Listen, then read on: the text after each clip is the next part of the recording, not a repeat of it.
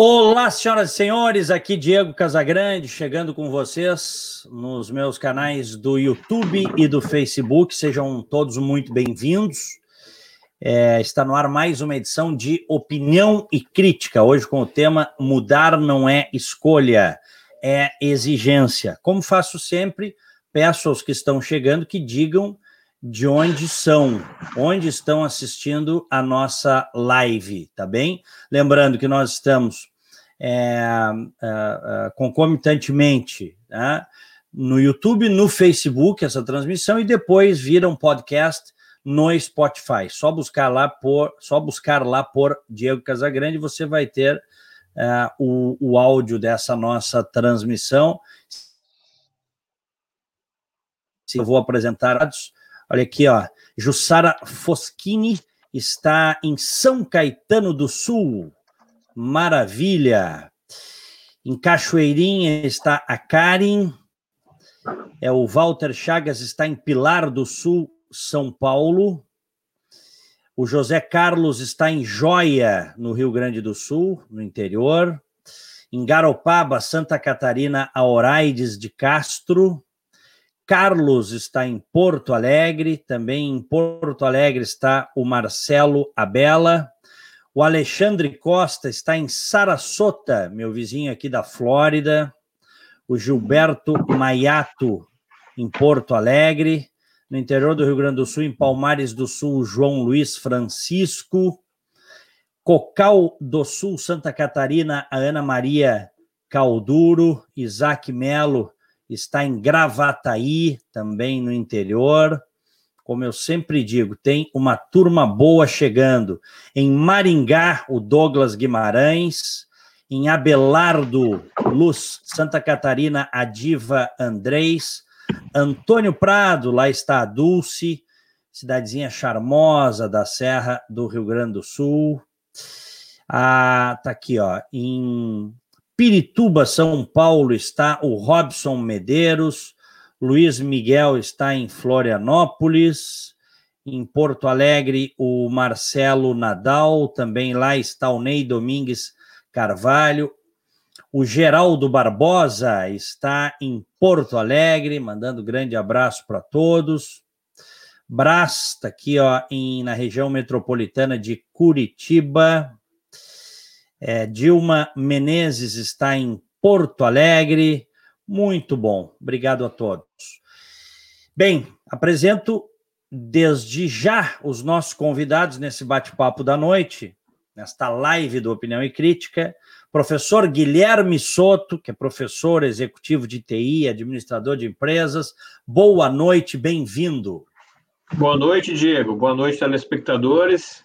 Prazer estar discutindo esse tema tão importante nessa época onde a gente tem que primeiro aguentar e depois se redescobrir para o futuro. Arthur Bender, escritor, palestrante, MBA em marketing. Bem-vindo, boa noite. Bem-vindo, Diego. Grande abraço ao Souto também.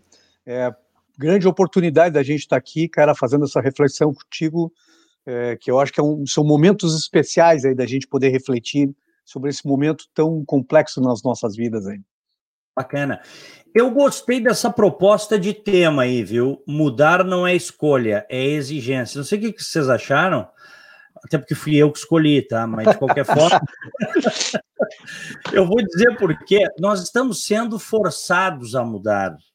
É um início de mudança. É na marra. Não é, é assim. Marra. Não é assim, ah, eu vou ver se mudo, quero. A maioria das pessoas, se não a totalidade, vai ter que mudar vai ter que mudar. A Covid fez isso, está fazendo isso com a gente. Então eu quero ouvir vocês. Concordam, primeiro, que mudar não é uma escolha, é uma exigência? Bender e Soto? Concordo, concordo plenamente. Soto, se quiser. Não, concordo, é. e, e, eu acho que gostaria de até fazer um, uma. relembrar um termo que foi cunhado pelo, por generais do exército americano, que o Bender deve saber bem, que é o VUCA, né? O VUCA. Uh, o mundo VUCA, já devem ter ouvido falar o que, que é isso. É, poxa, o mundo volátil, o mundo incerto, é um mundo complexo, é um mundo ambíguo, né? é, foi cunhado por, por, pelo, por generais americanos justamente para tentar descrever o que, que eles estão enfrentando no combate, que não era mais em campos de guerra com tanques perfilados, e sim entre casas, com é. crianças correndo na rua, com bombas que não eram mais de artilharia, eram uma garrafa PET. Perfeito. Então, é, eu, eu acho que a população está sendo exposta a esse termo agora, VUCA. É volátil porque é exponencial.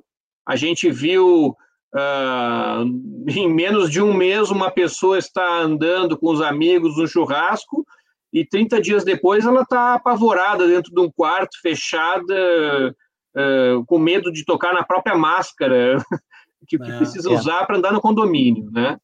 Ele é complexo porque são inúmeras forças que a gente não mais consegue controlar, economia versus vida, é, dívida do país versus é, é, assistência, é, futuro versus presente, são muitas tecnologia e, e, e negócios.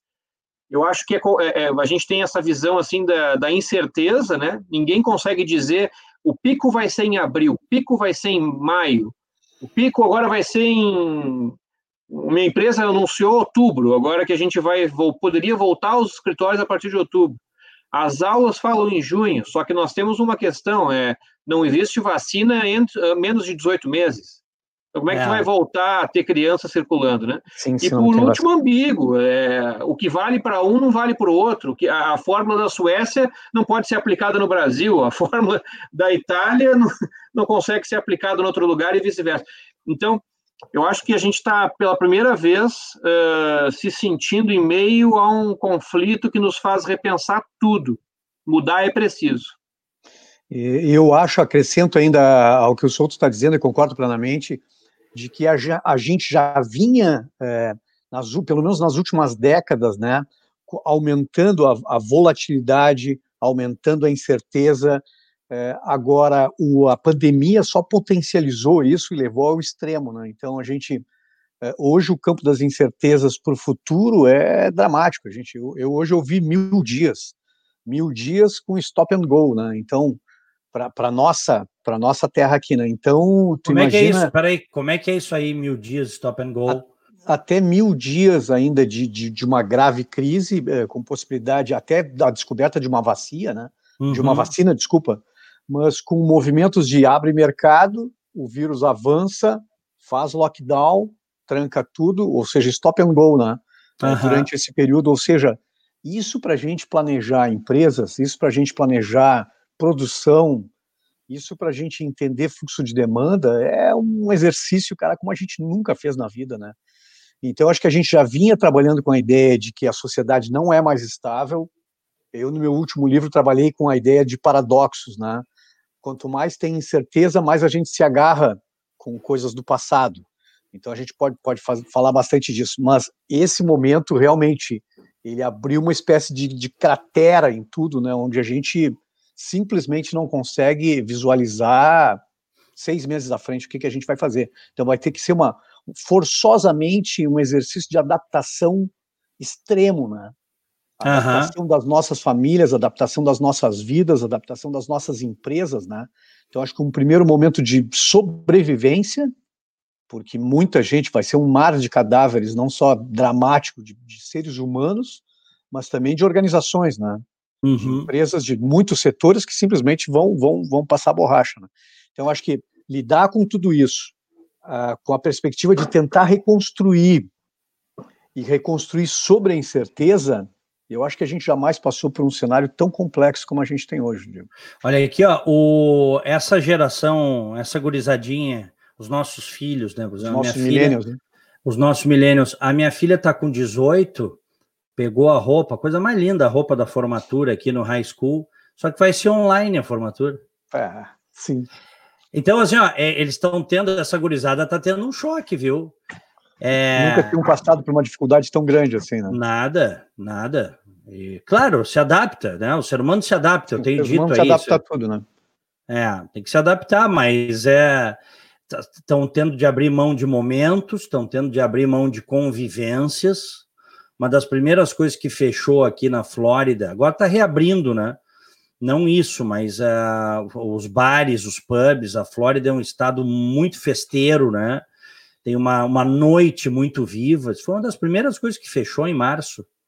É. E, e, nessa idade também a educação, né? Que talvez o Souto também vai ser, talvez seja o último setor a, a voltar a ter, por força da convivência, né? E o estranho, Diego, fazendo uma provocação, é que esses nossos milênios, né, que é a geração dos teus filhos, os meus mais novos, é, que vivem online e, de certa forma, vivem à distância, né? Mas quando essa distância é imposta pelo isolamento, pelo lockdown, é. estranhamente a gente sente, né? Que, que coisa interessante, né? Exatamente. Saudade daquilo que eu não tenho. Saudade daquilo que eu não cultivava, né? É verdade, é verdade. Meus queridos Soto e Bender, quando a gente diz, e é rigorosamente verdade, quer dizer, mudar não é uma escolha, é uma exigência a situação está levando a mudanças que são circunstanciais, agora, nesses últimos 45, 50 dias, mas tem mudanças que agora serão permanentes e talvez até continuem para depois de uma vacina, que a gente todos temos a expectativa que vai ter uma vacina em um ano, um ano e meio, tá? Mas é, isso também já disseram aqui nos Estados Unidos que é provável que sim, mas também não é 100% garantido. Vê que a coisa é bem complexa. Mas vamos é. ter fé, vamos acreditar. Ah, vamos lá, as mudanças, elas não vão ser mudanças só circunstanciais, elas serão mudanças de convivência, mudanças nas empresas, serão mudanças para frente aí, para sempre, eu diria. Concordam? Concordas, Bender? Concordo plenamente. É, eu acredito que existam agora mudanças é, forçadas, né, imperiosas, é, que tem que se fazer, mas elas acabaram muitas vezes acentuando algumas coisas muito básicas. Né? A gente está falando assim, não no campo da sobrevivência da vida de quem não tem o que comer, tá, Diego? Respeitando a ideia de que existe claro. uma massa enorme é, que não tem o que comer, tá? Então, estamos falando de, de, classe média com alguma condição de sobreviver nesse isolamento, tá? Uhum. Mas, para te ter uma ideia, eu fiz, acho que há um, um mês atrás, uma primeira reunião de conselho é, virtual é, de um conselho de, de, uma organização que era Parceiros Voluntários de 20 anos, e, tá. e, e, a gente teve que discutir a possibilidade de assinar essa ata, é, de discutir juridicamente se essa ata seria virtual ou não, porque os cartórios não estão preparados para receber uma ata que não seja uma ata presencial. Olha que, que coisa maluca, cara. Então, uma coisa tão básica como fazer uma reunião de conselho, tu imagina o custo de uma organização de 20 pessoas de várias, várias partes do Brasil pegar um avião ou se hospedar para fazer uma reunião de conselho. Então, desde coisas muito simples que talvez a gente eh, estivesse procrastinando para fazer mudanças, né, tu consegue fazer. Trabalho remoto, a gente fala de trabalho remoto, e de home office pelo menos uns 20 anos, né? São décadas, pelo menos as últimas duas décadas daria para fazer isso. É, e, no entanto, muitas empresas só se deram por conta agora de que é possível fazer isso forçosamente. Eu, agência de propaganda, é um dos meus negócios aqui ainda, é, a gente colocou todo mundo em casa lá no, é, no dia 16, 17 de, de março, estava todo mundo em casa e não aconteceu nada diferente. É, todo mundo trabalhando, se faz reuniões, se toca, se atender os clientes da mesma forma. Então, acho que é, nos forçou a digitalizar, nos forçou uma, uma mentalidade digital, né, em algumas coisas que a gente vinha procrastinando e a gente precisava cuidar. Agora, essas mudanças foram todas forçosas agora. Eu acho que depois a gente pode discutir uma série de mudanças de comportamento que vão ter que ajustar, porque acredito que o mercado se adapta à demanda. É, então, se a demanda uhum. muda, muda, muda o jeito da gente ofertar produtos e serviços, né? Então acho que isso rende um bom claro. papo depois, eu não vou atrapalhar o solto. Imagina, até, acho... até, pegar um gancho disso aí, Pedro, que você está falando, bem, bem interessante. Eu acho que o tempo que nós vamos ficar sobre essas condições forçosas vai fazer com que a gente tenha tempo para alterar os nossos hábitos, ou pelo menos possa refletir, né, de como Perfeito. deveria ser o, a nova realidade, não o novo normal, mas talvez uma nova realidade. E porque se a gente está falando que uma vacina não vem antes dos 18 meses, talvez uma produção em massa não consiga chegar em todas as pessoas do planeta em dois anos, são dois anos que a gente vai ter que ter, pensar assim, puxa, como é que vai ser o jogo do futebol sem torcida, né? É. Como é que vai Sim, ser a, a apresentação, gente... o show que ia lotar a Fiergues ali? É, claro. Para fazer a, no estacionamento da Fiergues. Aglomerações de mil, duas mil pessoas, três mil Exato, pessoas. Exato, né? não vai acontecer. Então, eu estava notando aqui os pontos interessantes. O digital, que já estava incomodando negócios tradicionais, veio para ficar. Veio para então, o que eu quero falar com o digital, né? O digital é o que permite um teletrabalho, nós estarmos aqui hoje, uhum. né? E principalmente, não sei se vocês notaram, a necessidade de autosserviço e redução de burocracia nos governos. Perfeito. Para poder se adaptar a isso, né? Isso aí, isso. isso aí, é, o Brasil certamente vai ser o último a fazer mudanças, porque a gente sabe que embaixo do, embaixo do guarda-chuva estatal, infelizmente no Brasil, tem muita gente mal acostumada, gastando a nossa grana e com uma dificuldade enorme de mudar. Mas pelo menos uma coisa é certo, quer dizer, o abuso vai ficar explícito. É isso aí. Exato. E, e, e, na, e na, verdade, a, a, a, o problema da, da, da, da, corrupção, principalmente, mora na burocracia. Quanto mais lento o processo e cheio de etapas, mais eu e, mais desejo eu tenho de agilizar, dependendo da condição, mais eu estou afim de corruptar ou ser corruptado. Sim, criar dificuldade para vender facilidade. Exatamente, exatamente. Agora, Nota, por exemplo, você... coisas que nem são tão novas, tá? Mas que e, e, que, e que o mundo estava brigando contra, como por exemplo o e-commerce. Perfeito. Uhum. Né? Se não fosse o e-commerce, gente, imaginem esta situação agora sem e-commerce. Só com Sim, lojas seria... de rua. Muitos não teriam máscaras, muitos não teriam, inclusive, compra, a possibilidade de permitir compras que fossem feitas pela internet, deveriam realmente se deslocar a algum local para fazer compras, né? Uh, equipamentos não poderiam ser enviados de uma empresa para outra, e a gente não está falando de e-commerce só B2C, a gente está falando do business to business também. Uhum, né? Claro, perfeito. Então, é, a grande crítica que o e-commerce recebia agora foi catapultado. Eu tenho um amigo, aliás, amigo professor, que foi nosso contemporâneo aí, Arthur, uh, uh, que uh, era tão questionado quanto os colegas para colocar a, o que ele sabia em prática, que ele diz: Eu vou fazer isso agora, vou montar um negócio. E montou um sushi. Para provar que, quer ser o melhor sushi da capital. Acho que tu deve estar sabendo quem é. e o que, que ele fez? Ele usou quer um dar, conceito olha aqui, chamado... Ó, hum. quer dar o um nome aí, por favor, fica à vontade. Não, o Felipe Miller, professor super conhecido da, da ESPM, montou o Hot Sushi, né? Uh, e, e, o cara foi visionário, ele disse o seguinte: não, como é que a gente faz para um negócio começar com o mínimo de risco e a melhor forma de experimentar e reagir ao mercado? Olha que interessante, isto antes do Covid. Uma antes pessoa COVID, né? tentando né? estar pronta para a mudança, que é o tópico daqui. Uhum. Ele montou um sushi delivery. Nada Só... de estabelecimento. Só o delivery. Então ele hoje, reduziu, ele reduziu, claro. ele, ele, ele na arrancada reduziu drasticamente o que seria um custo fixo, vamos dizer assim. Né? Claro, né? para poder o quê? Experimentar se a estratégia está certa, se o cardápio tem aderência com o público, para reagir rapidamente ao feedback e garantir uma experiência. Aí, quem sabe no futuro ter uma experiência one-to-one, face-to-face, como mas, os outros têm.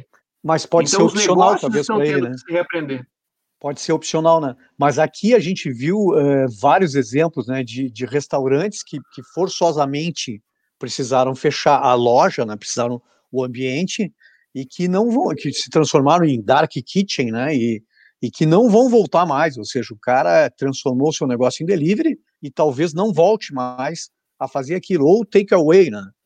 É, e que forçosamente precisaram fazer, e que talvez não voltem mais a isso, né? Então acho que é, é uma, uma, uma situação que forçosamente te leva a uma transformação e que essa transformação não retrocede, né? Eu, eu quero dizer o seguinte, para a gente que administra negócios, tu ter muitas vezes 100, 200 funcionários num prédio na Faria Lima né, e pagar uma fortuna de aluguel e tu imaginar que esses teus funcionários pegam um carro e atravessam São Paulo e levam duas horas para chegar no, no, negócio, e tu, tu descobriu que pode ficar com 150 deles em casa, e tu pode ter um escritório só para 50, e que a coisa continua funcionando maravilhoso, tu não vai voltar, concorda? Não volta mais. É. Então, achei, ó, existiu uma, uma, uma, explosão no mundo inteiro de espaços compartilhados, né, de grandes aglomerações, mas até nesses espaços existe uma, um, um outro olhar agora de, opa, deu para ficar 30 dias em casa e não alterou tanta coisa assim, entende? Então, tu quer ver uma coisa que não vale aqui? Olha aqui, deixa eu fazer uma pergunta, aproveitando, Soto, é, tu pode começar respondendo. É, eu, eu acho que passa também, eu sei algumas histórias de pessoas que em determinadas circunstâncias elas acabaram reduzindo o tempo delas, empreendedores, tá? Reduzindo o tempo dedicado ao negócio, elas não tinham tempo para elas, tal. Elas mudaram e passaram, por exemplo, o jeito abria de noite, deixou de abrir. As circunstâncias levaram a isso. O cara foi para tele, não não tem mais restaurante com mesa, tal. E o cara tá me dizendo agora, tá? Uh, cara, eu não sei se eu vou voltar, exatamente na linha do que vocês estão dizendo, eu não sei se eu vou voltar, porque a minha perda, ela não, ela não compensa eu voltar. Eu estou gostando desse tempo também que eu tenho para mim, para eu poder pensar em outras coisas. É isso também, né? É, exatamente. Aí, aí eu vou fazer um gancho que, com coisas que não voltam mais, tá? Por exemplo, existe uma, uma tendência das empresas serem data-driven, né? Que a gente chama, ou guiadas por dados. Nunca se viu tanto gráfico na história desse país na televisão aberta. É. E outra, nunca se associou gráficos com planos de ação. Tu sabe o dia que a quarentena flexionou, o dia que, que, que, o lockdown foi posto, o que aconteceu, tendência. Olha, estou para te dizer que a população, ou pelo menos boa parte da população, começa a se perguntar se ações dos seus governantes e até de suas próprias empresas estão sendo tomadas com base em dados e não achismo. Isso por si só começa a entrar no sangue ao ponto de perguntar assim, qual é a tendência que está acontecendo? O que, que, vai acontecer com o nosso negócio em três meses? Como é que vai ser se a gente abrir assim ou abrir assado? Então, vai, vai nos ajudar. E aí, fazendo um gancho com o que estava falando, é, do, da pessoa que realmente não quis, quis desacelerar, né? Uhum. Já estava nascendo um conceito antes da, no mercado, um conceito antes de, de, do Covid, devido a promessas que não foram realizadas de startups. Startups são negócios que podem trazer exponencialidade de resultados, né? Serem extremamente lucrativos em pouco tempo. Uh, onde a, a, linha da receita não acompanha a linha, a, desculpa, a linha do custo não acompanha a linha da receita. Então, essa boca de jacaré traz uma lucratividade suprema. E, e algumas startups não entregaram as promessas e começou a surgir, por meio de liderança feminina, o conceito de zebra. Porque o conceito de unicórnio, que é startup de um bilhão de dólares de valor de mercado, né? todo mundo queria. Ah, quero virar unicórnio, unicórnio, Brasil tem cinco unicórnios, e começou. Agora já tinha começado o conceito de zebra. E o conceito de zebra é um crescimento sólido, orgânico, não tão sintético assim, não tão forçado para ser exponencial, e que pensa no longo prazo. Né? Muito inspirado até pelo Jeff Bezos, viu?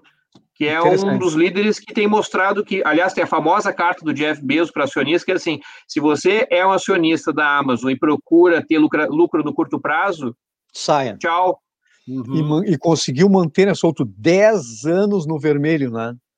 Tu imagina tu bancar uma operação, escalando essa operação, 10 anos dando prejuízo, né? E tu, tu manter acionistas botando dinheiro. E hoje é o, é o colosso que é, né?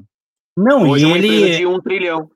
É, não, então... e ele, ele ficou 24, a última. Agora já deve estar até mais. Eu li o Jeff Bezos, ele tinha ficado. Eu li isso, acho que é uma semana, 10 dias ele já tinha ficado 24 bilhões de dólares mais rico. Mais rico. Por causa da pandemia, porque a Amazon está azeitadinha tal. Inclusive, a Amazon, uh, em determinado momento, começou a ir para o negócio, para a economia real, né? Para o supermercado. Eles compraram aquela rede Whole Foods aqui. É, Whole Foods, é isso aí.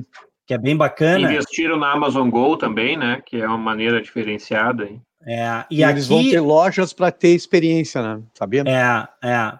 Aqui não, não a Amazon não para. Agora também é o seguinte, olha que o Zoom, o cara que criou o Zoom, que é esse aplicativo que eu, eu não tô, nós não estamos usando o Zoom agora, mas é, o cara ficou se não me engano, parece que 4 bilhões de dólares mais rico. A coisa é muito doida, assim, a escala desse negócio. A escala é gigantesca, né? É. E eu te diria aqui, Diego, na manchete do valor econômico, se não me engano, de ontem, ou anteontem, uhum. É, dizia o seguinte: que o pessoal de logística está trabalhando operacionalmente em clima de Black Friday, em volume de Black Friday, para uhum. ter uma ideia é, do gigantismo da, é, da, dessa explosão do e-commerce nesse período. Imagina, numa pandemia e trabalhando a ritmo de Black Friday, né? Bom, então, deixa eu, deixa eu perguntar uma coisa para vocês aqui. Para quem está chegando, tá? O nosso tema desta noite é mudar não é escolha, é exigência. Eu estou conversando com Arthur Bender, que é escritor, palestrante, MBA em marketing. Aliás, tem uh, livros publicados na área de branding, de, de marca. Né? Professor Guilherme Soto, que é professor executivo de TI, administrador de empresas, e o nosso tema é esse aí. A mudança ela é absolutamente é, necessária, imposta, exigida, tá? Vocês já deram aí algumas uh, pinceladas. Nós estamos nesse momento chegando a 400, 400 amigos conosco, internautas, nas duas plataformas, tá? YouTube e Facebook. E também Uh, em, segui uh, em, seguida, quando terminar aqui, nós vamos estar no Spotify, só achar lá Diego Casagrande para ouvir o podcast. Soto e Bender, vocês já focaram em algumas coisas aí que uh, estão mudando, por exemplo, as reuniões presenciais das empresas, tá?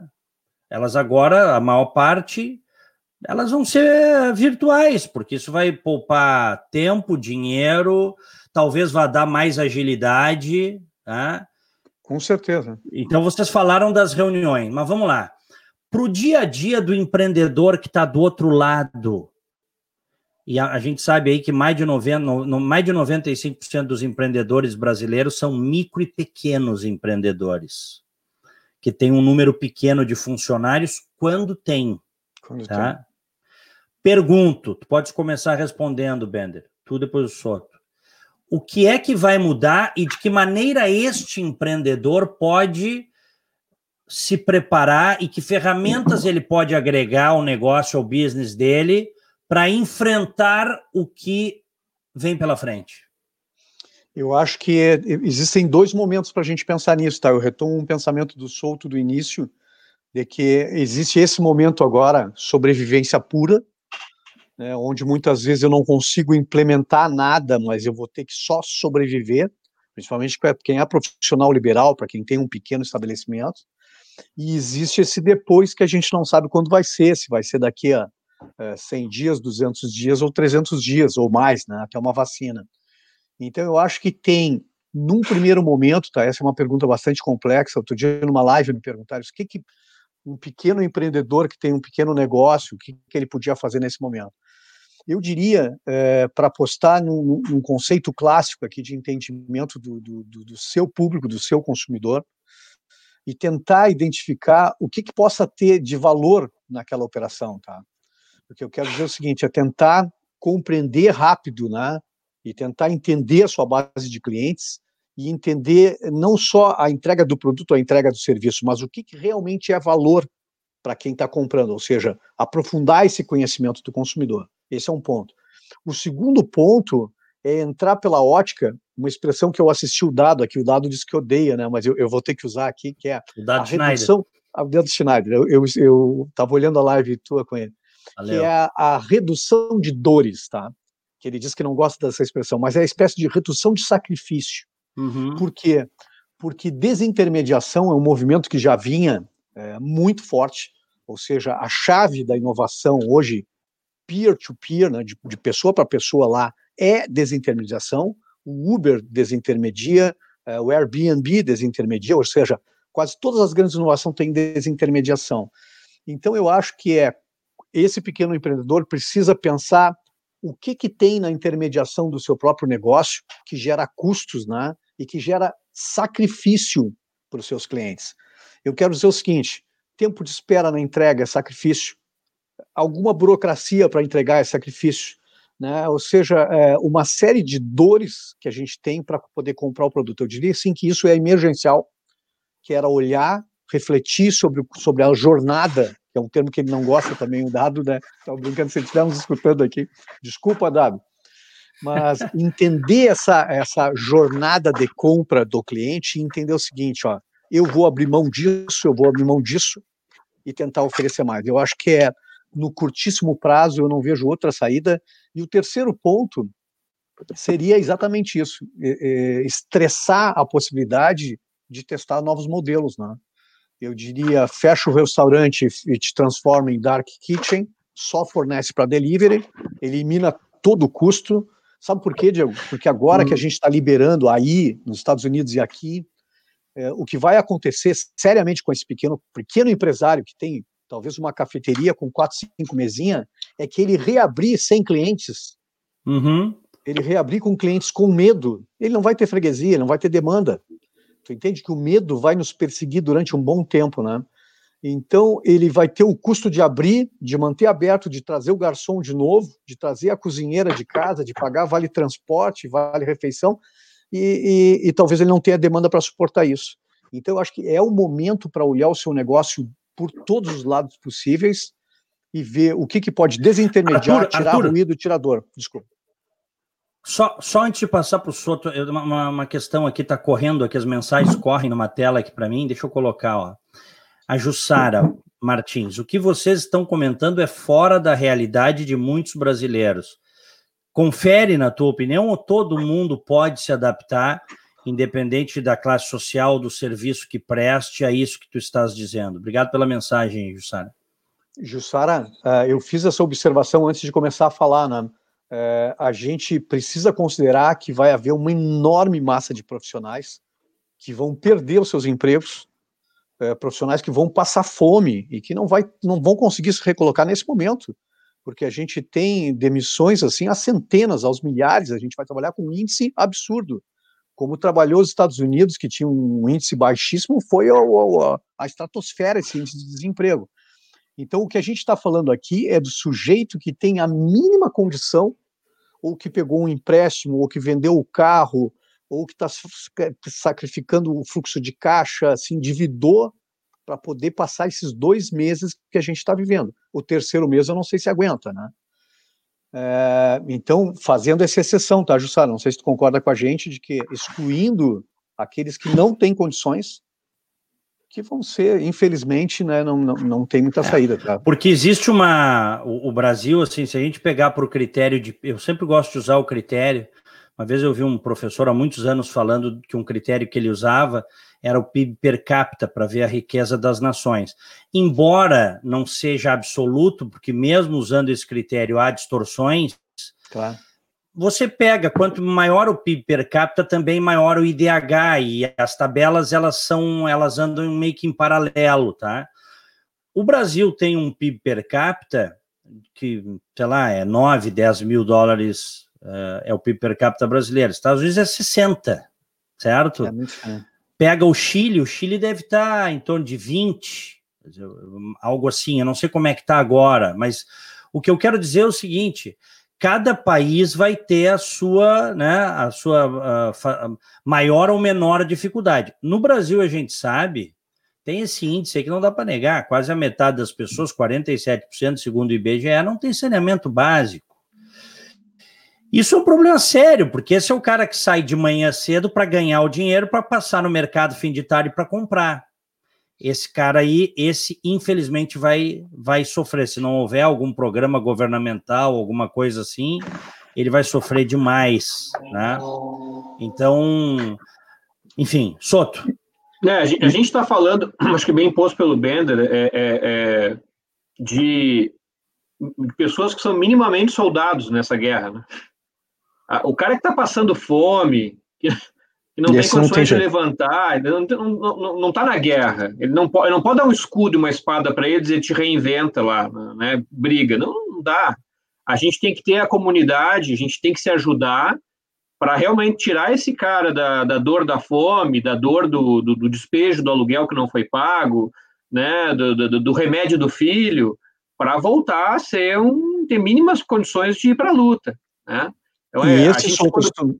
e esse me permitir, esse parênteses, é todos os países desenvolvidos adotaram essa sistemática. Quem suporta claro. essa enorme massa né, sem renda é o governo, né, é o Estado, né?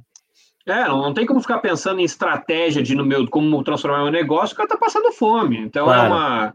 Né? Então, mas assim, tentando olhar para aqueles que estão com a espada ali na mão, o escudo na mão e estão querendo entrar no campo de batalha. Né? Uhum. E uma coisa que os profissionais aí tão, que estão tendo que, que, se adaptar é que é o, é, é o sou para o estou. Né? A gente está vendo com a longevidade, no Brasil, na década de 40, se vivia 45 anos, na média. Nós passamos para 73, uhum. tendo virtualmente uma massa cada vez maior passando dos 73. Então a gente tem pessoas que. Por que, que vocês acham que não tinha escadas gigantescas nos prédios? Quer dizer, que tem escadas gigantescas nos prédios públicos?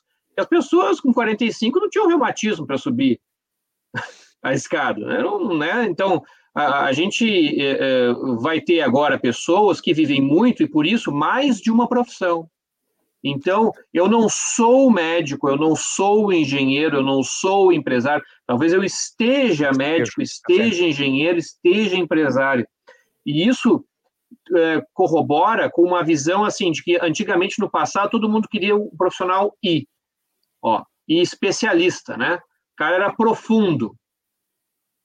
Depois começaram a pedir o seguinte: não, eu quero um profissional T. O cara tem uma visão generalista, mas também é, conhece muito bem uma coisa, um profissional que tem uma profundidade. E agora se fala do profissional Paint, o Comb, Comb Shaped Professional, né? Que ele, ele tem esse generalismo, mas dele descem inúmeras possibilidades uhum. de, de conhecimentos, alguns mais curtos, outros mais, mais longos, mas que permitem com que ele se adapte e reaja. Então, esse movimento de educação gerou o que, por exemplo? Educação contínua. As pessoas passaram a ver, sim, o após o MBA, mas pensaram, passaram a botar no orçamento cursos na Udemy. Uhum. Né? Eu, quero, eu quero aprender para gerar resultado. Então, começaram a se reinventar no micro, no nanocrédito de conhecimento. As pessoas, Soto, as pessoas estão quebrando a cabeça nesse momento para como how to make money, né? Como é como elas vão fazer dinheiro, porque muitos empregos serão perdidos, os negócios vão mudar. A gente acabou de citar o exemplo que eu acho que é clássico dos, dos restaurantes, as coisas vão mudar drasticamente. Como fazer dinheiro, né? Tá todo mundo agora Vamos fazer dinheiro. A massa de dinheiro mudou, mas o meu ponto é o seguinte: o que estava acontecendo com os profissionais de eu sou para eu estou e de se aprimorar e estudar continuamente era para se adaptar às mudanças e, quem sabe, se descobrir em novos campos e, quem sabe, gerar novas rendas e novas realizações. Uhum. Os negócios precisam gerir riscos, e quando a gente gere risco, a gente tem que gerir risco e oportunidade. Então, quem não, quem as pessoas falam de ah, gerir risco, é, é só olhar para risco. Não, tem que gerir oportunidade. E empresa que gera oportunidade está sempre experimentando. Então, assim, o pipoqueiro da rua, certo? Como é que esse cara vai sobreviver? Por que, que não está vendendo online? Outra, por que, que não faz o curso de como fazer a melhor pipoca da vida e publica online? Que, uma iniciativa. Dois, que seja um real o curso, entendeu? mas que, que ele, que ele, que ele. Por que, que tem de valor? O Bender falou, as empresas têm que descobrir o que, que tem de valor. Pô, o valor do cara não está só na pipoca. O valor do cara está em saber fazer talvez a melhor pipoca que todo mundo já experimentou na vida, pipoqueira do colégio. Né? Uhum. Aliás, o, o, o, valor do cara não está talvez em fazer a pipoca e conhecer como fazer pipoca, mas está em entender como que ele, que ele percebe o, o atendimento do cliente. Então, esse cara daqui a pouco pode estar criando uma cartilha para ajudar outros negócios a melhorarem o seu atendimento. O que, que ele tem na, nas costas? 30 anos de pipoqueiro. Agora, se ele nunca procurou saber como escrever bem, como se comunicar com eficácia, como tentar trocar, se acostumar a trocar ideias, experimentar, ele vai ter dificuldade em sair da pipoca, da pipoca da rua. Essa virada, né? Posso, posso dar um exemplo? Desculpa, Bender. Só dar um exemplo para vocês antes de eu vir para cá. Eu, aquelas coisas, todo mundo vive isso, né? Eu tive, antes de, de, de vir para cá, eu coloquei meu apartamento para alugar, tinha que fazer um, um, uma, enfim, uma, pintar o apartamento, melhorar várias coisas no apartamento. E tinha uma a, a banheira, já tinha, o apartamento já tinha uns bons anos de, de uso, não tava, a hidro não tava bacana, precisava, né, puxar o brilho da banheira, essas coisas todas para encantar o cara para alugar, tal. Então eu chamei um sujeito para mexer ali, me foi indicado, disse que, ah, esse cara aqui, ele, era, ele é encanador, mas ele é especialista em, em hidros. Alguém me indicou. Eu gastei mil e poucos reais nisso, gente. Vocês não vão acreditar. Mil e poucos reais. E ele, ele, claro, ele trocou uma peça, ele mexeu ali, ele usou uns produtos para deixar a banheira uh, brilhando, ele usou o silicone. É, exato, como nova, usou silicone ali e tal para impedir infiltração, identificou infiltração. Mas eu vou dizer para você, se ele trabalhou duas horas e meia ali, cara, foi muito, e ele fez um monte de grana. Então, eu estou dando este exemplo porque há setores que as pessoas se qualificam, mesmo sem, tu vê que isso é um, é um business que o cara não tinha formação né, acadêmica, mas ele encontrou o nicho dele. Claro. E me disseram que ah, esse cara é realmente é fera, esse cara é bom. Então, especialista chegou, um especialista, um especialista em banheira, tu imagina? O cara chegou com a pastinha dele, como um encanador normal, com as ferramentas tal, deu o orçamento bonito, não ficou a coisa, não, me Sim. deu o orçamento por escrito, ou seja, mostrou um grau de profissionalismo, profissionalismo. certo?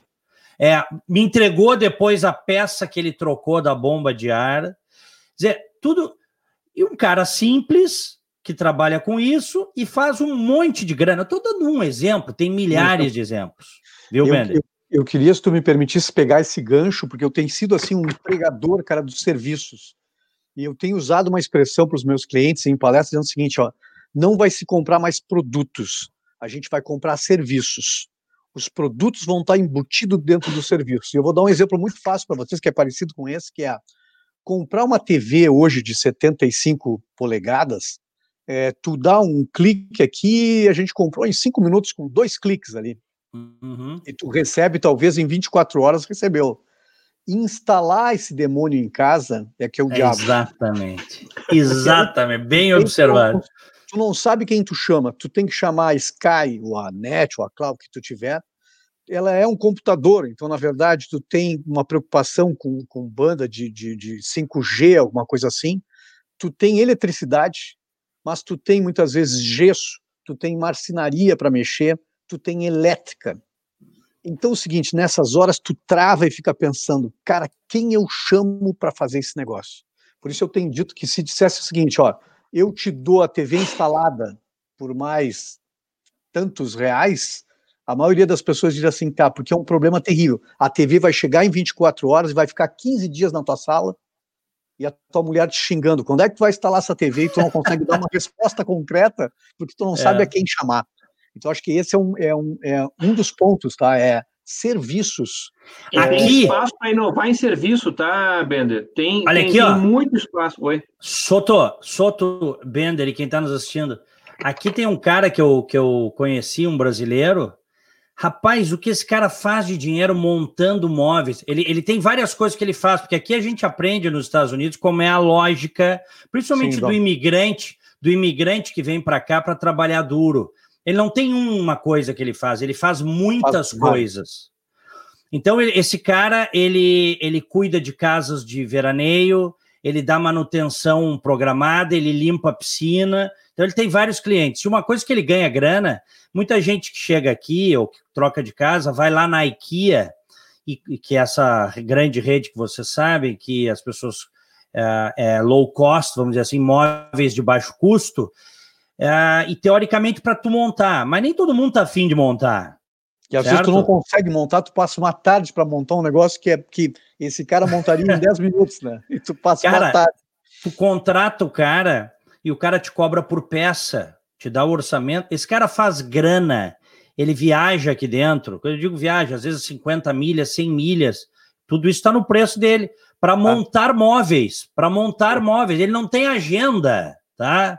Então é o seguinte. nunca tem agenda, né? Desses caras. Aí é que tá. Aí é, é que tá.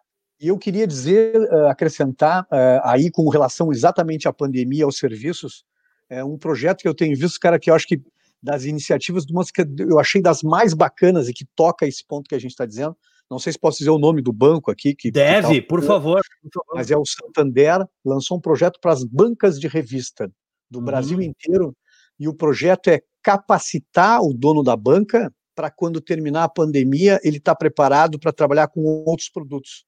Então, o cara vai ser, vai implantar flores é, junto com, com, vai botar uma cafeteria, vai consertar celular, mostra os exemplos. São 400 mil bancas no Brasil e o projeto é entra lá, te inscreve e, e justamente tu diz eu não sou capacitado, eu só sei é, tocar minha banca. É, as revistas estão em crise, né? Os jornais estão em crise e tal, ou seja, as bancas estão perdendo espaço. Então o Santander vai capacitar esse cara para daqui a dois, três meses ele estar tá preparado para dar um, um uma turnaround completo no seu negócio. E, obviamente, o Santander deve ter interesse nesse cara como cliente, né? Mas claro, eu achei bacana. É genial, que é justamente isso. Pega um cara despreparado, ajuda o cara, ajuda o cara a dar a virada e depois ele vira teu cliente quando terminar. Quando ele terminar. está a banca de revista, né? Ele, está ele, banca de... ele não é banca de revista, tá me entendendo? É, é. é essa, é essa mentalidade. Tem uma empresa uh, uh, uh, muito interessante também aqui na região sul, é, que justamente está conseguindo atrair um público que, que, que agora até catapultou devido ao Covid, que é fazer esses atendimentos de beleza, unha, cabelos, coisas, em casa. Em casa. Tu chama. Por quê? Porque agora ninguém quer ficar em, em, em sala de salão, certo? E talvez o novo normal seja agendar esse serviço em casa, para não respirar produto em salão, para não ficar com gente aglomerada. O que antes era o normal de ficar faz, trocando ideias, né?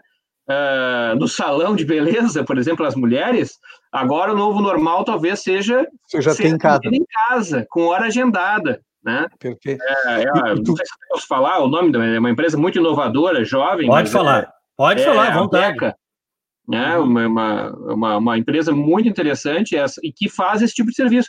E eles estão crescendo em meio à pandemia, porque justamente oferecem um serviço de que, enfim, minha esposa usa, outras pessoas usam, que é uh, com cuidados de higienização.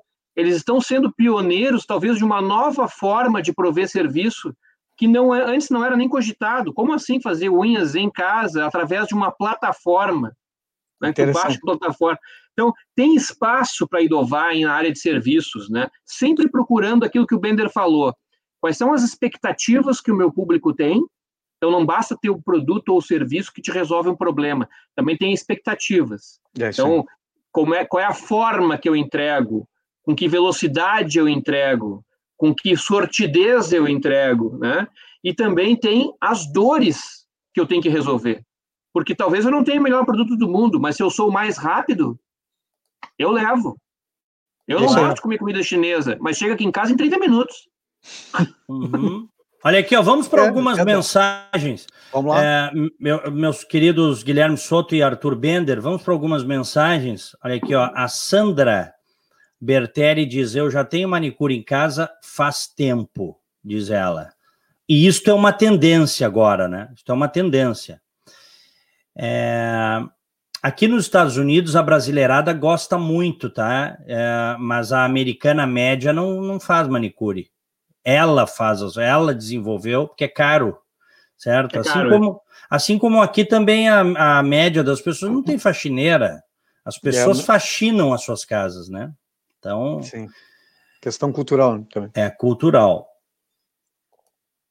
O Roberto Vieira, no Brasil tu é forçado a ser um profissional informal, é muita lei e legislação. Na teoria muito bonito, a realidade é outra. E aí tem que é, fazer um, uma, uma, pressão, um esforço para desregulamentar a atividade produtiva, porque a gente sabe, esse é o problema do Estado gigante, né? É Quanto mais regulações o Estado gigante faz, mais ele quer regular tudo.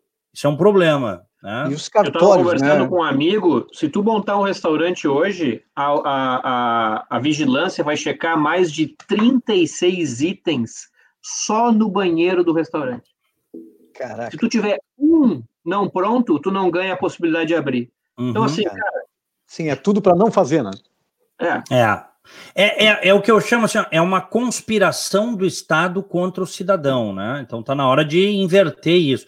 Acho que a gente vem evoluindo em algumas coisas, até a mudança cultural, acho que essa juventude que está chegando aí também não aceita determinadas coisas que a nossa geração aceitou, né? Então tu vê, talvez na nossa geração o lobby dos taxistas e dos defensores do, do táxi enquanto reserva de mercado tivesse prevalecido e o Uber não tivesse estabelecido.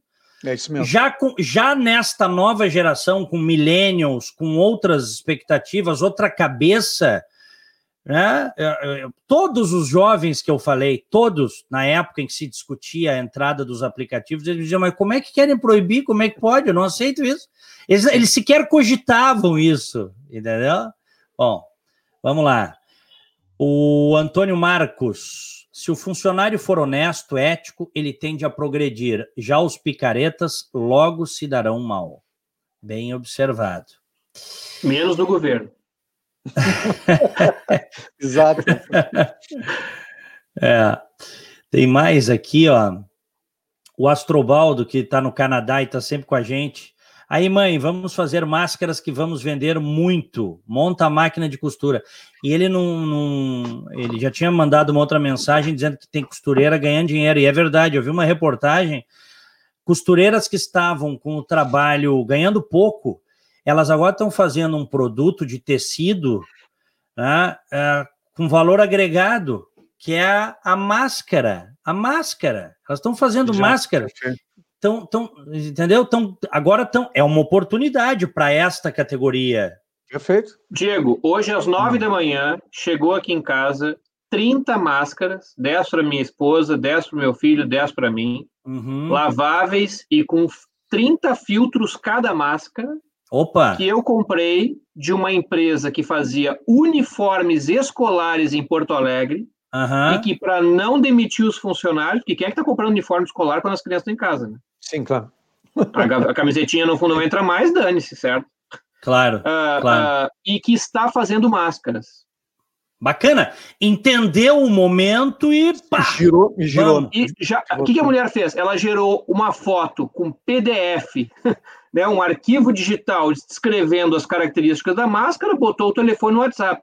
Fui super atendido pelo WhatsApp, me entregaram menos de 24 horas depois. Estou super feliz, máscaras ótimas, já indiquei para meus amigos. Quanto Perfeito. pagaste esse lote aí? São 30 o máscara ninja, eu comprei uma máscara que eles chamam ninja, tá? Parece aquela de hospitalar bota isso, mesmo. tem ela isso, bota aí pra gente ver como ah, é que fica. Eu, depois eu pego aqui, eu, ah. mostro ali. É, é a máscara curiosidade, que curiosidade aqui. de jornalista, tá? É, não, é, apoia aqui assim, né? Ela, ela, ela, não é aquela que fica aqui, ela apoia bem aqui assim, bem confortável, com filtro e tecido triplo. E eu paguei seis reais a unidade. Olha. Pô, bacana, hein, cara? 30 bacana. máscaras. Perfeito. Dá o um nome aí depois, vamos fazer Não, as é coisas uma boas. empresa. A gente tem que divulgar. Olha aqui, ó, o Alex Osório.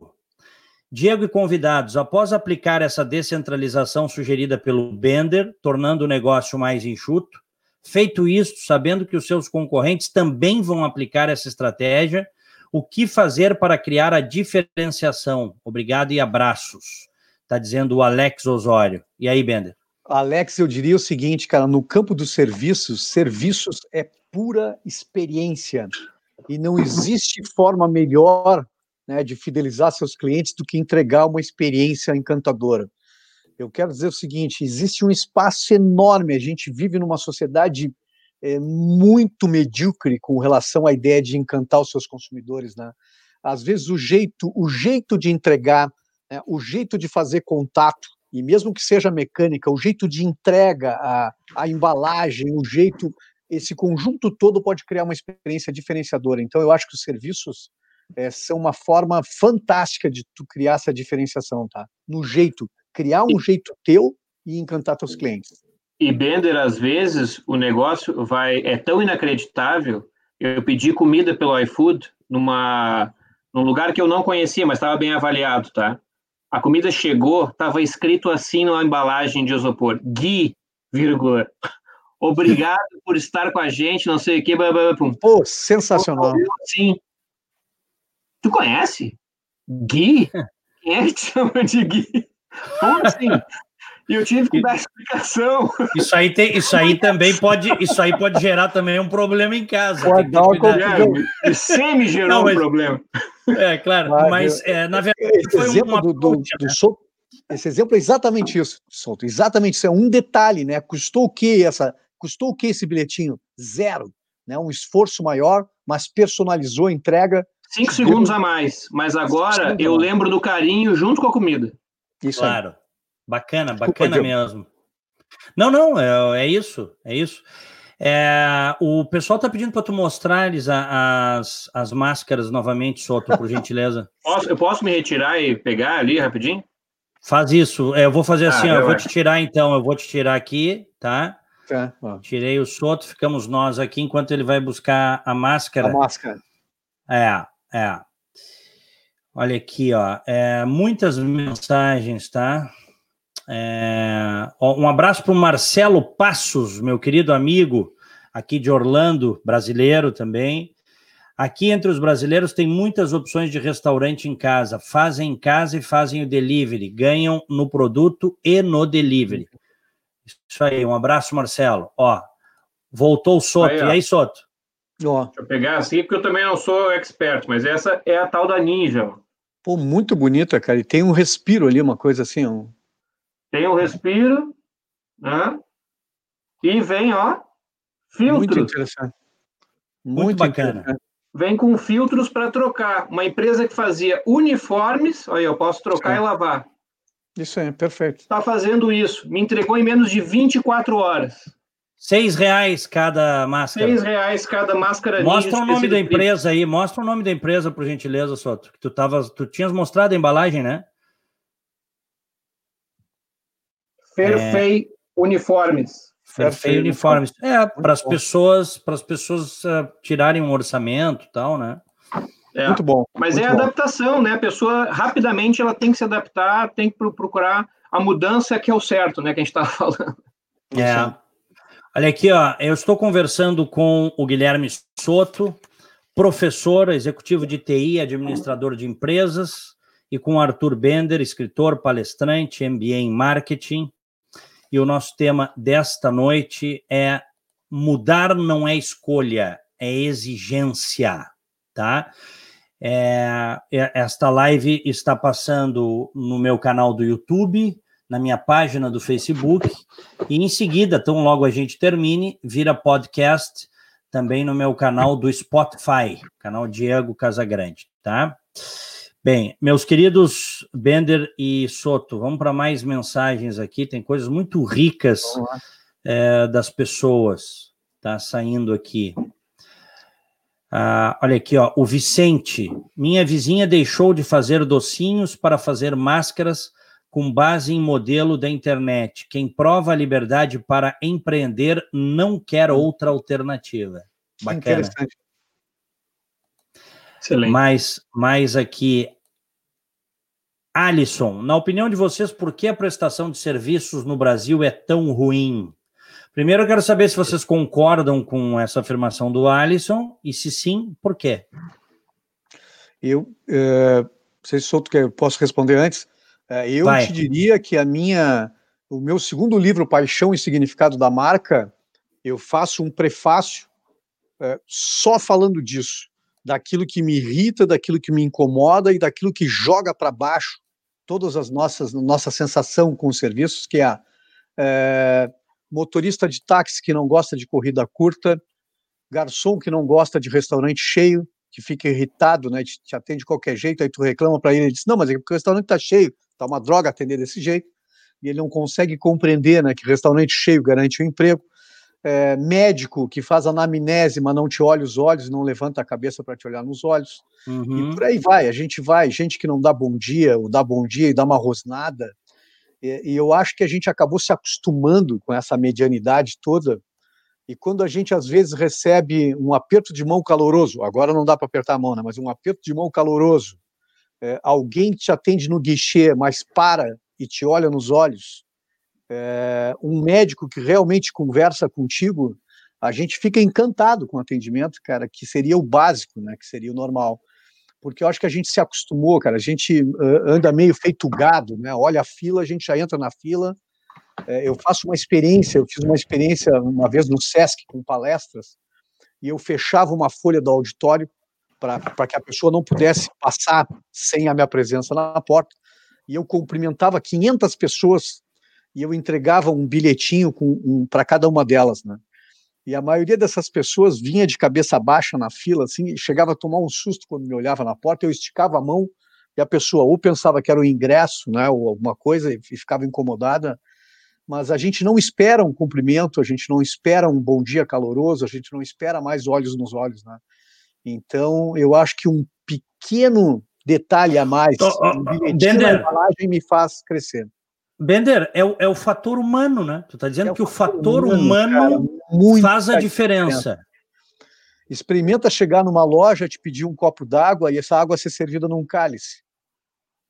Né? E não num um cafezinho com aqueles copinhos plásticos odiosos, assim, que grudam na tua boca, né? Mas é, é que seja servido numa xícara de porcelana. Eu estou falando de, de pequenos mimos, de pequenos encantos que fazem uma diferença brutal na hora do atendimento.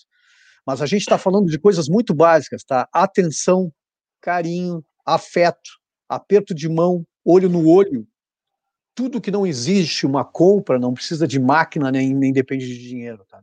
Mas humanos. Você sabe que tem um estudo que foi feito nos Estados Unidos quanto a gorjeta e balas. É muito interessante. Eu não conheço esse. Dependendo do número de balas que tu coloca na, na, na, na, vamos dizer assim, na conta, né? A gorjeta vai aumentando. Que coisa incrível, então, cara. Uma relação uh, uh, muito grande, é, uma relação ótima ali de, de acima de duas balas, você tinha mais de 25%. Que interessante, cara gorjeta de tips nos Estados Unidos. Então, é, eu acho assim que, que, que, que, essa visão de, de não é, industrializar o afeto, é isso, perfeito. não colocar em script o carinho, o se importar com o próximo, e de, de verdade procurar ser humano vivendo aquela, aquela relação que está acontecendo, é, é, é o que faz a diferença de, porque muita gente de o, o, Trump até gosta de falar mal do comércio eletrônico, né? Mas que dizendo que o comércio eletrônico matou o, o varejo. O varejo matou o varejo. Quando tu é. entra pela décima vez na mesma loja, a pessoa não te reconhece. Quando o máximo que a, a vendedora tem para te dizer é o senhor quer alguma coisa, uh, claro. sabe? É, é, é, é, eu tenho vontade de ficar em casa, não ter pago aquele estacionamento, ter feito outra coisa com o meu tempo de deslocamento e ter comprado mais barato. Então, é por aí. A, a gente tem muito a crescer ainda, eu acho. Né? É, eu só queria levantar um último ponto, é que muitas vezes, Diego, eu queria ver, tô, tô, tô, te colocar também, na, claro. tu tem exemplos de que muitas vezes a gente se apega a um restaurante é, e que a gente passa a ser o restaurante do coração, né? que a gente vai lá, o garçom é, sabe as nossas manias, já sabe a mesa predileta, o cara já vem com a cerveja do jeito que tu gosta, o vinho, aquele que tu gosta e tal. E muitas vezes, o incrível, tá? A comida até não é a melhor que tu conhece. Mas tu te apega ao garçom, tu te apega ao jeito de atender, cara, e tu não, não, não claro. quer mais, tu quer ir sempre lá naquele lugar porque tu tem aquele atendimento, tá? Então, é, é incrível como a gente se apega, como os serviços fazem diferença, né? Uhum. Olha aqui, ó, outra coisa que eu acho que é importante a gente abordar. Os negócios vão ter, de maneira geral, que ter um serviço eficiente de, de venda online, me parece claro isso, né? Acho que o mundo agora está nos mostrando isso, e de entrega rápida, concordam? Hoje eu, eu, eu queria contratar um sujeito para uma entrevista é, que eu vi uma entrevista dele numa, numa outra, num outro canal da internet, ele nem é de Porto Alegre, e achei o nome dele, a empresa dele. Aí eu fui, no caso, eu queria uma entrevista, tá? Eu, o produto que ele iria me entregar seria uma entrevista. Sim. Pô, eu entrei no site, pedimos desculpa, site em manutenção. Aí não dá, né, cara? Isso, e só para te dar uma ideia, a Hyundai, pela primeira vez no Brasil, foi a montadora que mais vendeu automóveis tu acredita, no meio da crise aqui em março. E passou, inclusive, como, a GM, é, né? Como é que se explica isso, Bender? É, e eu, quando logo no início da crise, eu me chamou a atenção, cara, um anúncio de venda online, tá? Eles se, se focaram muito em frota, tá? tá. É, foi isso que, que, carro popular, inclusive, ultrapassou o Onix, que, que foi sempre o número um. Mas de uma venda, uh, os anúncios diziam o seguinte, ó, tu quer um Hyundai, a concessionária está fechada, porque está todo mundo falando, mas nós levamos o carro até a sua casa se você quiser experimentar né? Se quiser testar sem nenhum compromisso, é uma, eles chamaram de uma compra online, né? Tu entrava lá, escolhia modelo e tal, os caras levam na tua casa. Se tu quiser testar, testar e fechar negócio. Uhum. Então, acho é. que é, deu diferença, né? Fez diferença. E, e, tem negócios que, que o online uh, uh, pode mudar radicalmente, né? Tem, eu, eu assinei essa semana, segunda-feira, assinei um contrato digitalmente. Ah, uhum. Isso é fantástico. Válido legalmente. É isso é, é fantástico. É, tem uma empresa até criada por um brasileiro famosa, DocuSign, uma empresa está no Vale Sim, do Silício. DocuSign. Uhum. Né? Eu utilizei outra até, mas uh, assinei um contrato digitalmente. Mas Soto, tinha uma... Oi? Soto, aí nós vamos ter que diminuir também a burocracia brasileira. Cartórios. Quando, quando, quando comprei a casa aqui, é, foi tudo, é, tudo assinatura digital. Tudo. Pagou ITBI? Ah. alô, alô, a loucura desse ponto, Souto, que tu levantaste agora, é o seguinte, ó, é, ah, no Brasil existe certificação digital, né? E quando claro. tu tem uma empresa no Brasil, tu tem que fazer certificação digital. Eu tenho quatro CNPJs e eu tenho que, a cada dois anos, quatro vezes numa empresa privada, fazer minha certificação de refaz os dedos, refaz, refaz tudo isso. Mas na hora de eu assinar um contrato que envolva dinheiro, que envolva valores com São Paulo, eu tenho que ir no cartório. Aí outro dia eu parei para falar no disse, porra, isso é incrível, cara. Eu tenho assinatura digital para o governo me, me, tributar. Mas na hora de eu fazer um contrato, não tem valor, de, não, não tem valor é. legal quando envolve uma quantia é, que seja digital ainda, né? Então, forçosamente, Exato. agora na pandemia, talvez a gente tenha que derrubar isso, cara, porque, porra, não, é, tem que derrubar. E no eu cartório vou, dizer que sou eu mesmo é um negócio incrível. Não, né, não, tem que, tem que, tem que derrubar. O sistema cartorial no Brasil é uma das coisas mais arcaicas que existe. O que a gente gasta com cartório, meus amigos, tempo e dinheiro. Eu não sei se existe. de firma, né? Não, eu não sei se existe em outro lugar do planeta um, um, um, país tão cartorial como o Brasil. Eu sinceramente não sei. Dá uma dor no coração que tu pega a China comunista lá, aquela ditadura fechada os empreendedores que vão para lá, brasileiros, dizem o seguinte: olha, é muito mais fácil fazer negócio aqui, nesse do ambiente, que do que no Brasil. Sabe? É, é, realmente é difícil. Então é o seguinte: o brasileiro é empreendedor, né? O brasileiro sim, tem essa característica. Então, se tu tirar um pouco o peso, vai, ninguém segura. Decola. É, ninguém segura. Decola. Diga, diga. Não, eu ia dizer, o, um dos negócios que eu vejo que foi severamente afetado, que é o turismo, né? Muito. Empresas líderes nacionais, como a CVC, por exemplo, passando crises eh, gigantescas, né? Aí me lembrei de um filme que estava passando esses dias na TV, que era o Total Recall. Vocês lembram do Arnold Schwarzenegger? Sim, ótimo. Sim, tem duas, tem duas versões. Tem a primeira, e tem uma mais recente, de alguns é anos. É com aí. um ator, eh, um ator mais jovem, não me lembro agora, mas ele, ele esse filme Total Recall, ele, ele ofertava para as pessoas que não tinham muito poder aquisitivo experiências e memórias de algum pacote de viagem que você podia ter comprado. Claro, Colin, estava no Colin Farrell. Colin Farrell, Colin exatamente. Farrell, perfeito.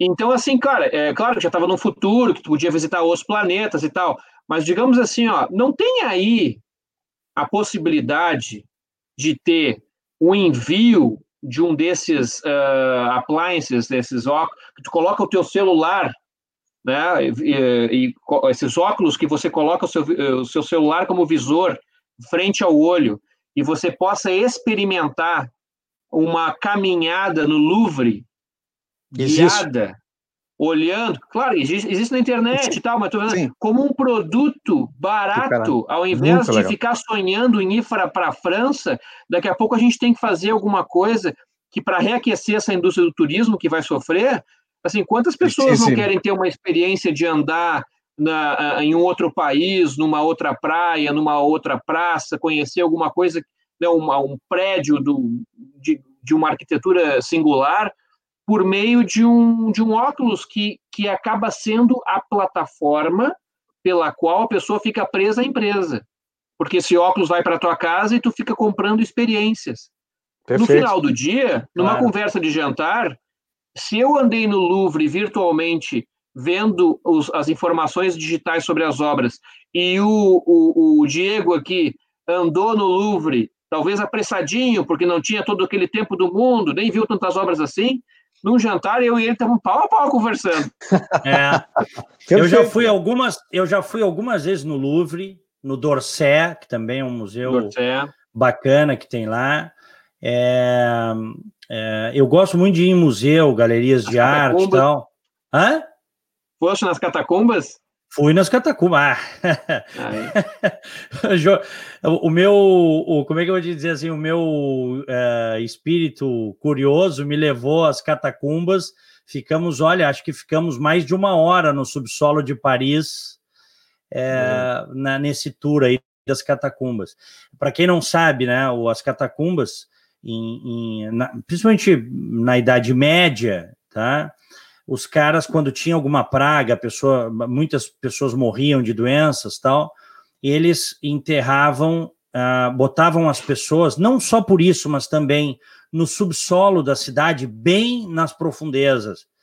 Tá? E estão lá, as ossadas estão lá até hoje, milhares de ossadas, tem os caminhos, é uma cidade que tem embaixo de Paris.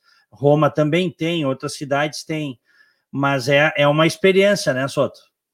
É uma experiência. Então, assim, então pode ser uma opção de eu comprar pacotes de tours virtuais e, e porque tu tem vários tipos de público. Tu tem aquele cara que quer cheirar, colocar o pé na areia, sentir né, a brisa do mar, e tu tem aquele cara que quer fazer o turismo para se enriquecer intelectualmente e assim por diante. Daqui a pouco, se isso estiver acessível, ajuda a recuperar a indústria. De novo, mudança é o certo. Claro. Quer ver uma Ele... outra coisa? Vou dar um exemplo para vocês aqui. Tu falaste no, no tombo da, do, do, turismo, né? Eu fico imaginando o, o Brasil não é um país forte em turismo, não é mesmo. As estatísticas mostram aí, tá? Nós poderíamos faturar bilhões e bilhões a mais todos os anos se tivéssemos um país mais seguro e com uma infraestrutura melhor. Isso aí é, é, cl é claro, né? Muito claro. Mas você tem Diga. Desculpa, a visitação do Louvre se equivale mais ou menos ao número de turistas do Brasil inteiro. Hoje eu vi Imagina. Essa, eles quase é. se igualam. A, é um negócio impressionante. É, e Nova York recebe 20 vezes mais pessoas que o Rio de, no ano do que o Rio de Janeiro. Pô, é, incrível. Imagina. Então é o seguinte, é, só que a gente tem algumas ilhas, né? E uma dessas ilhas está na Serra Gaúcha, lá Gramado, Canela e o tombo foi violento. Violento. O tombo, o tombo foi realmente muito feio, certo? E não vai levantar tão cedo, porque porque não vai voltar o turismo tão cedo assim como é, não vai voltar. Não vai, vai voltar. Mesmo, então, é com seguinte... mesmo com os incentivos hum. que hoje fizeram, né? Mas tem 80 lojas da CVC fechadas. Hoje eu vi essa informação que certamente estão sem receita, e, e mesmo com a abertura hoje, é o medo, é, não, não é assim de uma, uma demanda espontânea, mas é, é, o medo das pessoas que poderiam talvez ir, é, que faz não ir, né? Então é, é claro. complexo, é muito é complexo. É muito complexo, e, é, e isso também está expondo um outro, um outro problema, né? Quando você depende muito, Sim, não da tua própria economia, mas de gente que vem de fora, ou de coisas que vêm de fora, não que isso seja ruim, isso em tese não é ruim, desde que você não tenha uma pandemia. Desde que não tenha uma pandemia. É, aí aconteceu a pandemia, então assim, as pessoas vão ter que se reinventar, vão ter que criar o garçom aquele do restaurante, por exemplo, de Gramado, de Canela, que faturava bem lá, tinha a vida de dele gorjeta. Né? estabelecida, de gorjeta. Esse cara deu uma sacudida, daqui a pouco perdeu o trabalho dele. Ele vai ter que se reinventar. E eu não quero que ele se deprima, e vocês também não querem, Soto, Bender. Claro que não. Que ele se deprima e fique em casa chorando. Ele vai ter que buscar alternativas de sobrevivência. É isso que a gente está falando aqui hoje, né? E Diego, se tu me permitiu, vi um exemplo de um restaurante, se não me engano, em São Paulo, é, que, que era um restaurante de vizinhança, assim, em São Paulo, uhum. é, e que o dono conhecia boa parte de uma vizinhança tradicional, e ele recorreu a essa clientela que morava no bairro e disse o seguinte: se vocês me garantirem é, um certo número de refeições, que eu acho que era 30, 40 é, por cada almoço e jantar, eu vou manter o restaurante fechado, mas vou produzir essa comida para vocês. Ele adaptou, cada garçom virou motoboy para fazer a entrega, ou entrega com bicicleta, ou entrega a pé, porque eram todas as pessoas do bairro. Então, uhum. os garçons ficaram, se transformaram em delivery, e ele se transformou num restaurante só de delivery durante o período. E ele disse que a expectativa era 30 ou 40, se não me engano, refeições, e eles conseguiriam se manter. É, ele chegou a despedir uns dois ou três, ele trouxe de volta esses garçons, porque a demanda ficou bem acima, ficou 60 e poucas, se não me engano, refeições que ele estava conseguindo fazer por período ali, e ele estava conseguindo se manter. O garçom virou entregador, né? o restaurante virou delivery. É, é uma adaptação forçosa, mas o é cara está vivo. E, e, tá e Bender, eu, eu, eu tive perdas com essa crise também, né, financeiras. Aqui em casa a receita não é mais a mesma. Eu também. Né? Aqui. Quem teve perdas, levanta o dedo aqui, tá? É, né? Uh, claro que eu não estou passando fome, graças a Deus. Enfim, não, não a situação não está tão absurda, mas, mas eu tive perdas. Agora, eu também me preocupo com o ecossistema ao redor de mim, né? Então, por exemplo, eu estou mantendo o rapaz do transporte eh, do meu filho para o colégio sem meu filho estar tá usando. Estou mantendo a pessoa da faxina aqui em casa sem estar tá usando. Estou tentando repassar um pouco dessa bondade universal que chegou até a minha pessoa, né? O universo conspirou para que eu não estivesse passando fome agora, para frente. Eu comprei até o final do ano todos os meus cortes de cabelo e barba, tá? Pô, que legal. Ah, é? Que bacana, ah, que bacana. De uma é, barbearia isso... que, do rapaz que eu, eu, eu, vi, eu vi o rapaz alugando lugar, pintando lugar, botando o dinheiro dele, para montar um lugar, contratando as pessoas. Eu acompanhei o rapaz empreendedor e eu uhum. vi a Covid parado. Eu fui lá, eu comprei até todo mês eu tenho um corte. E ele até falou: se tu não conseguir usar, algum problema, aparece aí depois. Mas eu consegui repassar isso para ele, acredito que tenha sido uh, uh, uh, positivo, né? Porque nesse momento tem zero de faturamento. Estava com zero, agora reabriu segunda-feira, mas estava com zero de faturamento, né? Tá uhum. E comprei online, viu? Porque ele estava numa plataforma de venda online. Interessante, cara. Bacana. Ou seja, ele se adaptou rapidamente a este momento. Ele tinha oh. o negócio dele estabelecido, o business dele estabelecido, ele se adaptou rapidamente. Mas mesmo aquele que não fez isso rapidamente, nunca é tarde para fazer. Nunca é tarde para fazer. Não. É ou não é? Dá para fazer. Claro sim. É. É... Olha aqui, obrigado a todos que estão mandando mensagens. O pessoal elogiando muito aqui as falas do Arthur Bender, escritor, palestrante, MBA em marketing, e do Guilherme Soto, professor e executivo de TI, administrador de empresas. O nosso tema é mudar não é escolha, é exigente. Bom, encaminhando aí os últimos 12 minutos de live, meus queridos Bender e Soto, é, confiança, que é uma palavra que vai ter um, a gente falava fora do ar né, antes de entrar, que vai ter um novo significado a partir de tudo isso, dessa pandemia, do que nós estamos vivendo. É... Bender, vamos começar contigo aí, o teu conceito de confiança e de que maneira isso vai impactar os negócios daqui para frente. Eu acho, eu sempre defendi a ideia de que no, no seio da reputação é confiança, né?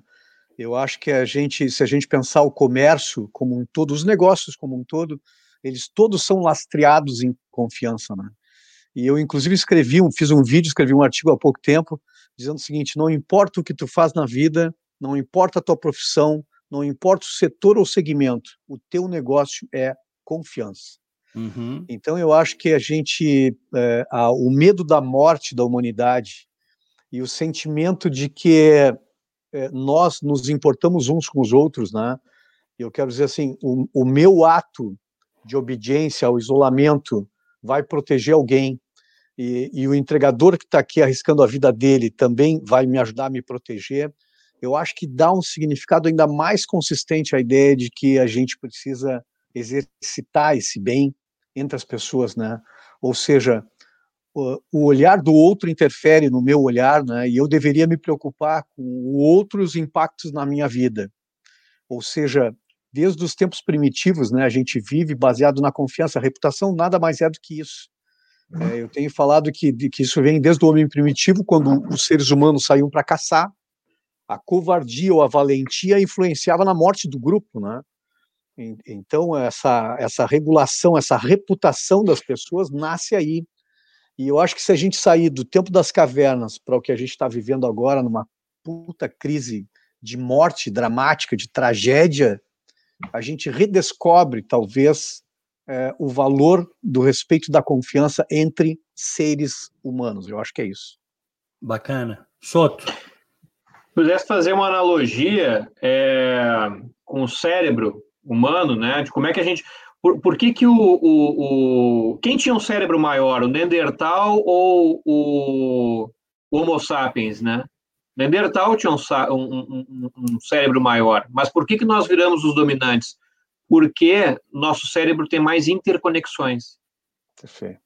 Então, é, se eu vou pegando um gancho com a, com a confiança, a confiança para mim são as extremidades dos nossos neurônios ou a capacidade que a gente tem de ser wired, de, de, de, de criar uma conexão.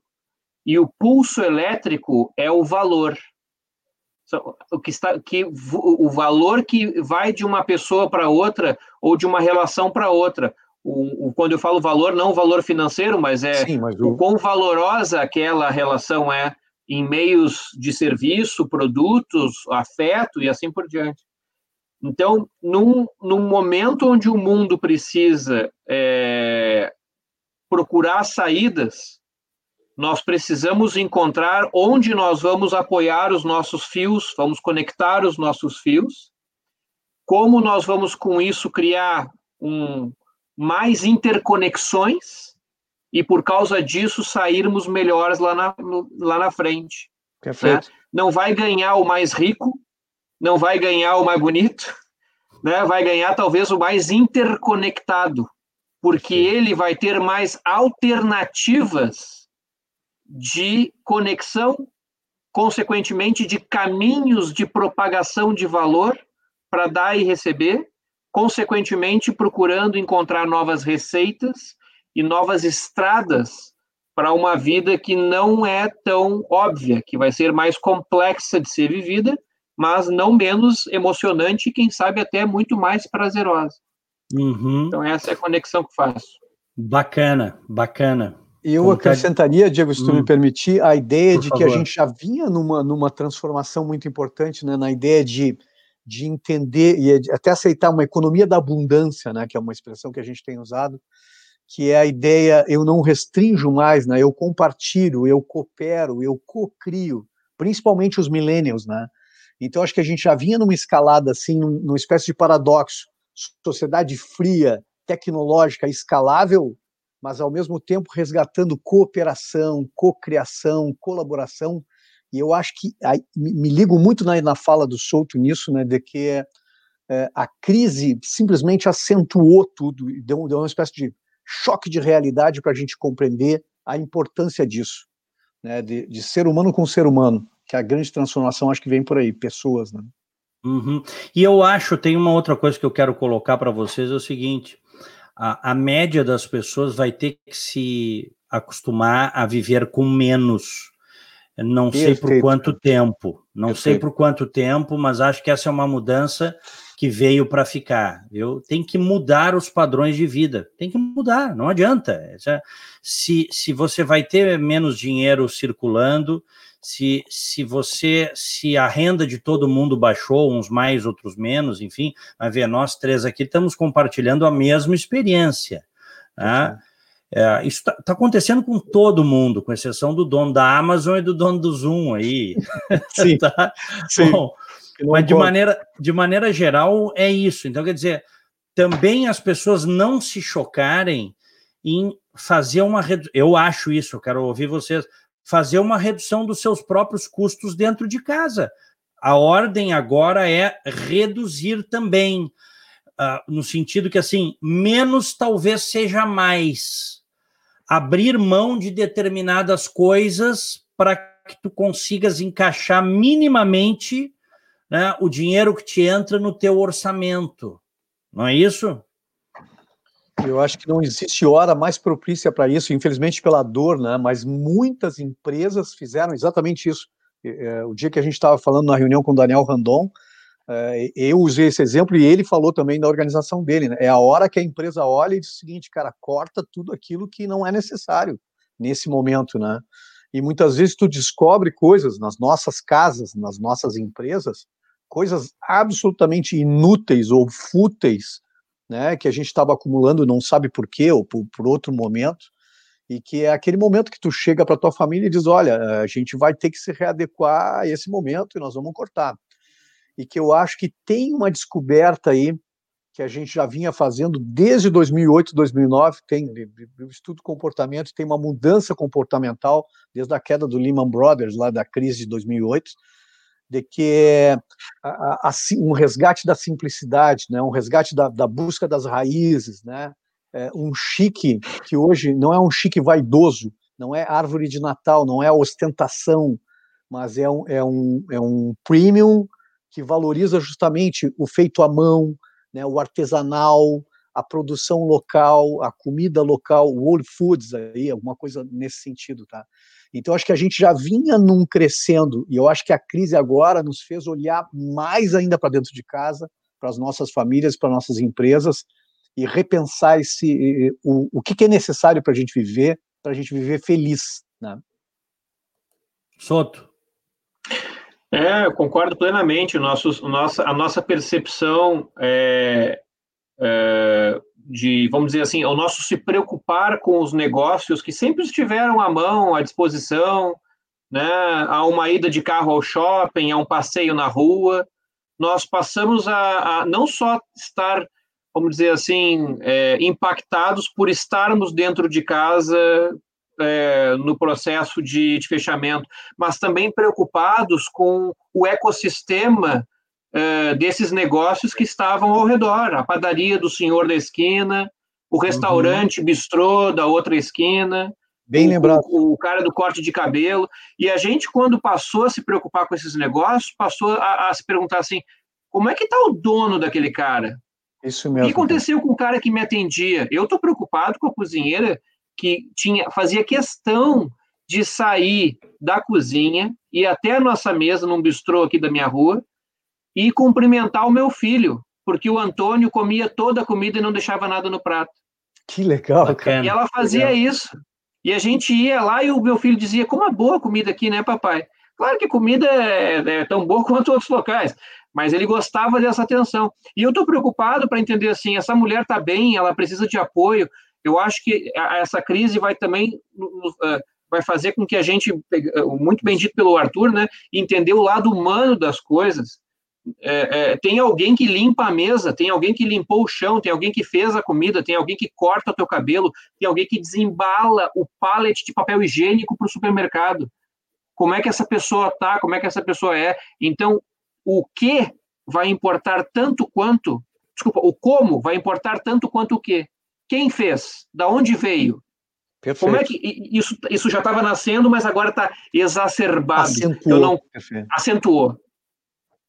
Excelente.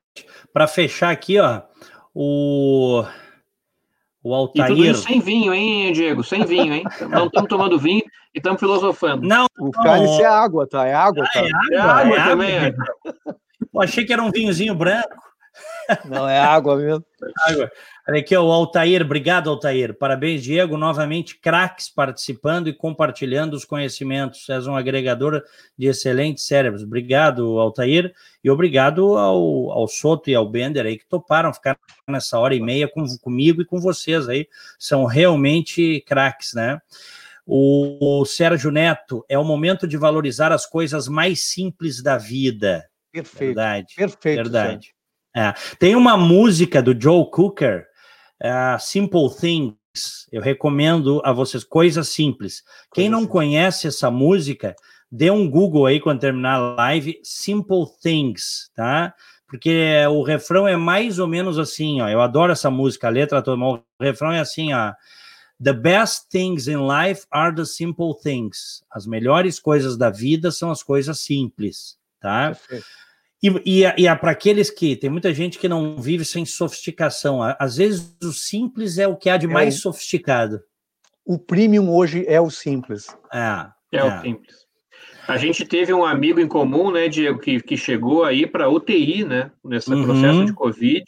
É. é, é e, e, e, ficamos todos preocupados, e eu, e eu ia pensando assim, uh, nas coisas. Da, ele tem uma filha pequena, e fiquei pensando, puxa, se esse cara piora, entendeu? Ah, tristeza. E, e, não consegue ficar próximo da família, é. qual o valor, assim, morrer sozinho, eu, num caso extremo, né? Mas é. qual o valor de um abraço de um filho, uhum. entendeu? É. O cheiro do pescoço de, um, de uma mãe, Isso de um pai, preço, um, né? do, é. é. um negócio assim que, que, que, que precisa um vírus para nos tornar mais humanos. É. Um beijo, querida Elizabeth Calil, que está falando em fraternidade. Um abraço, palavras doces, mimos, atenção. Isso muda as nossas vidas e muda me... mesmo. Eu. O Euro. É, ser simples é ser autêntico e cool. E cool. Isso aí, Elisandro. É, diga, Bender. Eu digo, eu tenho é, defendido defendi no segundo livro, no Paixão e Significado da Marca, a ideia de pequenas epifanias, e chamei assim, é, essas coisas maravilhosas, mágicas das nossas vidas, é, uma espécie de compreensão que talvez eu não consiga ter a lancha de 60 pés, é, o helicóptero, a grana, a exposição, ou ser famoso, mas eu possa ter pequenos momentos mágicos, essas pequenas epifanias na minha vida, que pode ser abraçar o teu filho e ficar três ou quatro minutos em silêncio abraçando o teu filho, pode ser uh, olhar o nascer do sol. Uh, no dia da tua live do Dado aqui, Porto Alegre caiu a luz, começou a chover. Eu fiquei com meu filho na rua olhando o céu de uma, de uma, uma lua bonita na chuva.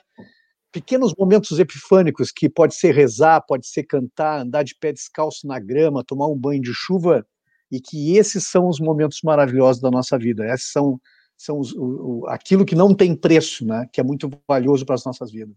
Uhum. Ninguém antes de morrer, né, Bender, diz assim, puxa, não comprei uma Lamborghini, né? Yeah. não, não, não, né, não, não, não, não comprei aquela bolsa cara, sei lá o quê.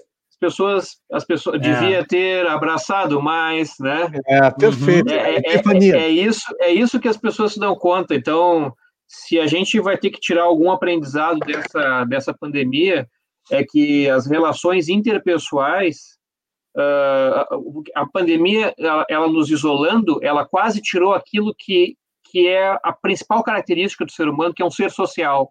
Perfeito. Nós somos impedidos de ser sociais. Em troca, é. por um bem maior, um bem maior mesmo talvez tu não sendo um, por um amor maior, por não sendo um grupo de risco, a gente se viu isolado para defender as pessoas que nós amamos, que estavam em risco de morrer. Risco naquele momento. Então agora a gente tem que valorizar isso em todos os aspectos da nossa relação. Aquele, por exemplo, uma empresa que trata fornecedor como ah, tem que ser oprimido, tem que ser apertado, né? Não, a gente tem que ver o ser humano por trás daquele CNPJ. No é. fim do dia, é um uhum. CPF com CPF. É isso aí. Perfeito. Terminar terminar com essa mensagem da Laura. Diego, como sempre, excelente live. Muito obrigado a todos. Um encontro inesquecível. Que acréscimo de humanidade. Grande abraço. Grande abraço, Laura. Obrigado, viu, pela audiência. Agradecer, tem em torno de 400 amigos aí até agora conosco, uma hora e meia de live.